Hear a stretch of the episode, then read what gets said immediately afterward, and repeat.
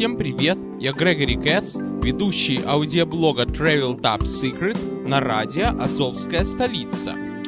Продолжаем рассказ о микрорайонах Бруклина. На этот раз я хочу рассказать о своем. Он называется Sheepshead Bay. Это в переводе с английского «залив овечьей головы». И совсем недавно узнал, что оказывается так называется рыба Sheep's Head, которая, видимо, водилась когда-то или водится в нашем районе, и в честь нее залив и район. Если вы посмотрите на карту метро, это на востоке от Брайтон-Бич, но от последней, обозначенной желтым, по-моему, цветом линии метро. И это в сторону аэропорта Кеннеди, но гораздо ближе, чем аэропорт.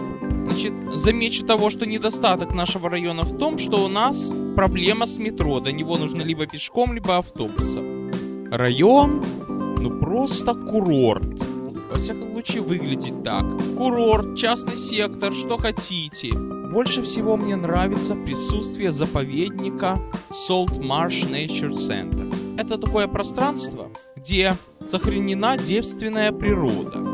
Призыв Forever Wild, то есть навсегда дикой, навсегда дикие места. Я в шутку называю Днестровские плавни Бруклина. Догадайтесь почему? Потому что похожи на Днестровские плавни в Одессе. Это довольно необычный и очень красивый заповедник – одна из самых главных причин, почему я из своего района никуда не думаю уезжать, несмотря на то, что у нас явный недостаток городской жизни, в противоположность Бензенхерсту и Барапарку, о которых я говорил в прошлом выпуске. Выхожу один я на дорогу. Вот почти всегда так я себя чувствую, когда иду прогуливаться из дома куда-то. Многоквартирные дома, Соседи малоимущие, мало кого я знаю, а в Бензенхерсте и Барапарке было не так. Вышел на улицу, не успел полшага пройти, привет, как дела?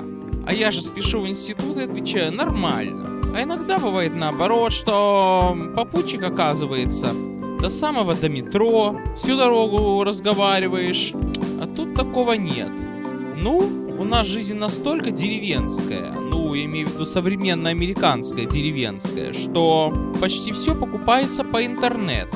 И вот буквально в диагонали от моего дома когда-то находился шикарный магазин, где можно было купить почти все. Шесть лет назад его сменили на тряпочный, а еще два года тряпочный закрылся, просто пустует место. Таких мест в нашем районе штук пять. Депрессивно довольно. Но не волнуйтесь, рано или поздно они забьются. Это лакомый кусок, в крайнем случае не магазин, так дом будет. В нынешнем районе я живу порядка 14 лет. Очень много таких вот шикарных домов, частных. Но не мне не принадлежат. Я могу только смотреть и втихаря фотографировать. Иногда я нацеплять листовки. Приятно, что в этих домах установлены европейские окна, которые открываются, а не которые такие вот сверху вниз ездят, что пол окна остается открытым. Хотя в других районах Бруклина почему-то такое тоже делают. Мне, как иммигранты из Европы, эти окна очень близки. Очень многие старые частные дома прошли обновления, а может быть даже евроремонты. 20 лет назад о такой роскоши ни один житель Бруклина не мечтал. Ну и, конечно, стоит несколько слов замолвить о том, насколько за 20 лет изменился всем известный Брайтон-Бич. Как везде в Бруклине, бизнесы становятся современными и стильными. Заметным изменением можно счесть то, что в начале 90-х была пара-тройка продавцов кассет на Брайтлине, прямо как в Одессе, на углу улиц стояли со столиками с магнитофонами и продавали кассеты с русской эстрадой. Это было здорово, потому что когда я прилетел в Нью-Йорк, больше всего мне новых песен не хватало. А тут как будто из родной Одессы не удалился. Покупай! Только стоят эти кассеты 5 долларов. Ну, тогда они стоили 5, сейчас 10. Вернее, вру. Сейчас оно все, все бесплатно на интернете. А тогда для иммигранта и 5 центов имели значение.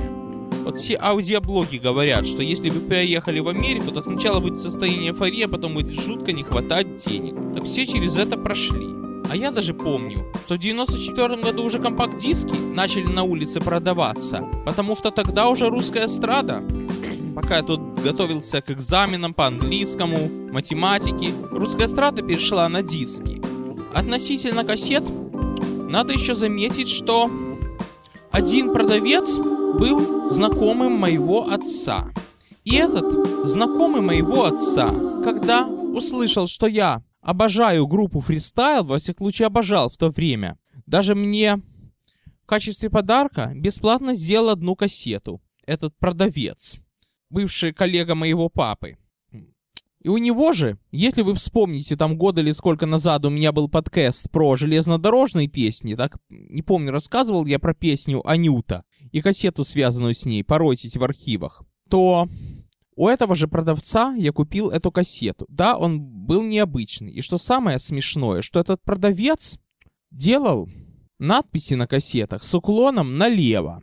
Оригинально его кассеты можно было узнать из тысячи. К сожалению, этого продавца уже 12 с лишним лет, как с нами нет. Скажу больше, весь этот дефицит русской музыки в Америке, тогдашний, привел меня к тому, что я, спасибо моему папе, начал сам играть и сам сочинять мелодии, многие из которых вы слышите в качестве звуковой заставки к передачам.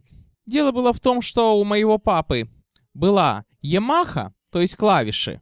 Он мне показал пару аккордов, я все слезал и начал сам играть, и все это освоил, и сочиняю музыку, и благодаря современной кухне могу многое делать, то, что мой папа, преподаватель музыки, удивляется по сей день. Вот так просто у меня получилось, что не хватало музыки, и я начал писать свою. Ну что теперь? Теперь никаких уличных продавцов кассет.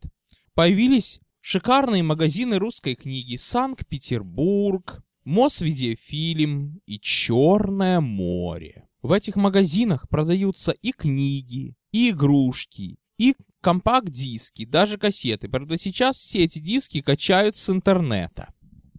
Даже из детский мир. Я не разбираюсь в брайтонских магазинах. Я просто бываю там, поэтому знаю. В архитектурном плане за последние 20 лет на Брайтон-Бич произошли довольно ощутимые изменения.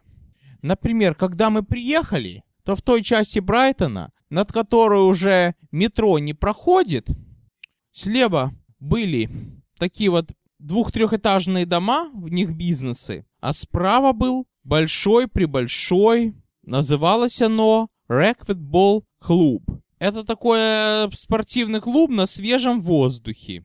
Ну, слева эти малые бизнесы остались. И такие вот дома, где-то постройки 30-х годов.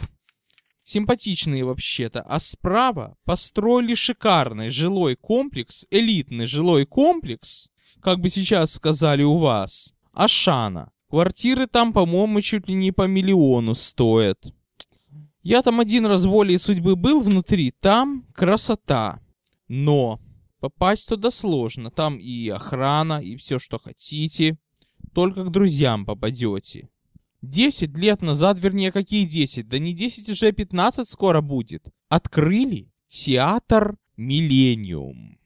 Тогда он назывался «Миллениум». Это театр, где все русские артисты выступают в Нью-Йорке, потому что раньше русские артисты выступали там в Линкольн-школе, в другой школе, вообще в еврейских центрах. Приезжали артисты и выступали, а теперь театр открыли. Да, учитывая, что нашего брата в Америке полно, очень многие артисты из России приезжают на Брайтон и устраивают концерты в Миллениуме. У нас свой театр есть на Брайтон. Правда, сейчас он называется Master Theater. Очень много ресторанов.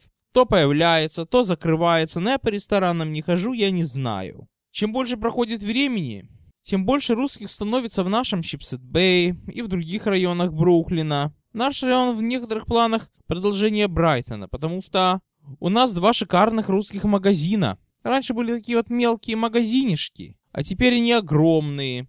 Русские супермаркеты. В 90-х такого не было, сейчас такое есть. Прошлом выпуске, посвященном микрорайонам Бруклина, я говорил о русском районе Бенсонхерст. И очень многие русские оттуда переезжают сюда, в Шипсхед-Бэй, на Брайтон.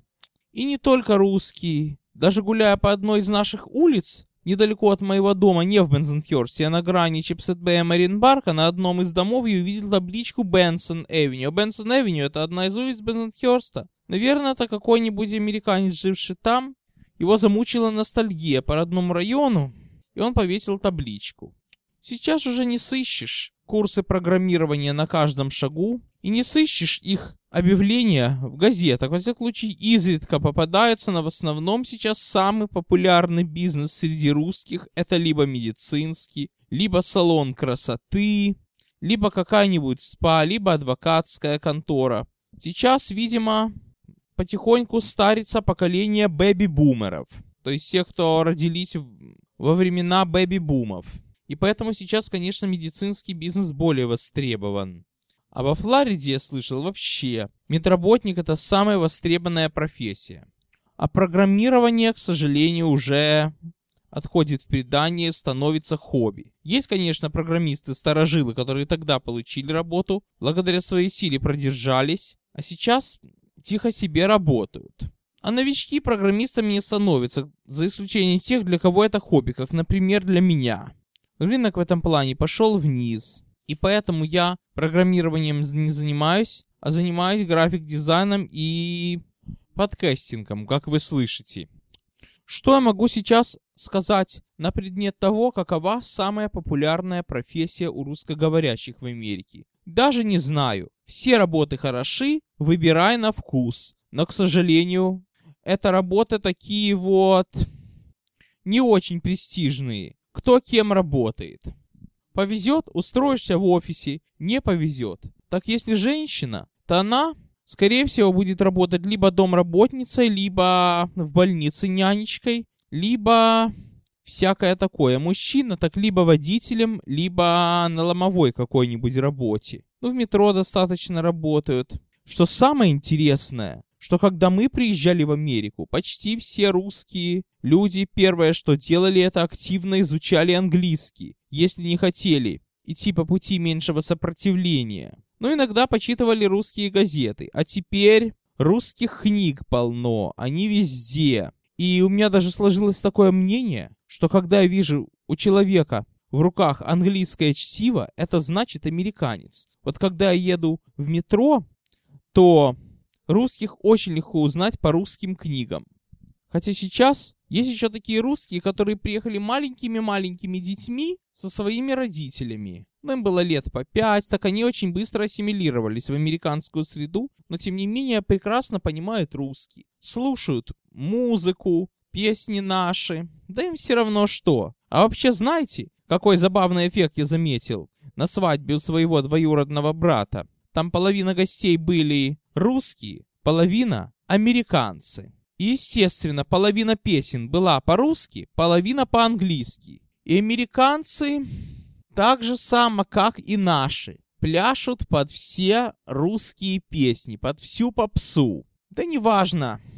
Примерно так же, как русские пляшут под американскую попсу. Хотя кому какая разница, кто под что танцует, вот это один большой вопрос. Более того, я заметил, что в одном китайском буфете, который как раз находится между моим районом и Бензенхерстом, звучит диск группы «Блестящие», все песни на русском. И там китаянки командуют парадом. Видимо, им кто-то подарил. Может быть, потому что половина посетителей русские. Может быть, потому что сами они немножко понимают по-русски. В общем, вот такая вот культурная смесь русских, китайцев, итальянских, евреев, чернокожих, латиноамериканцев.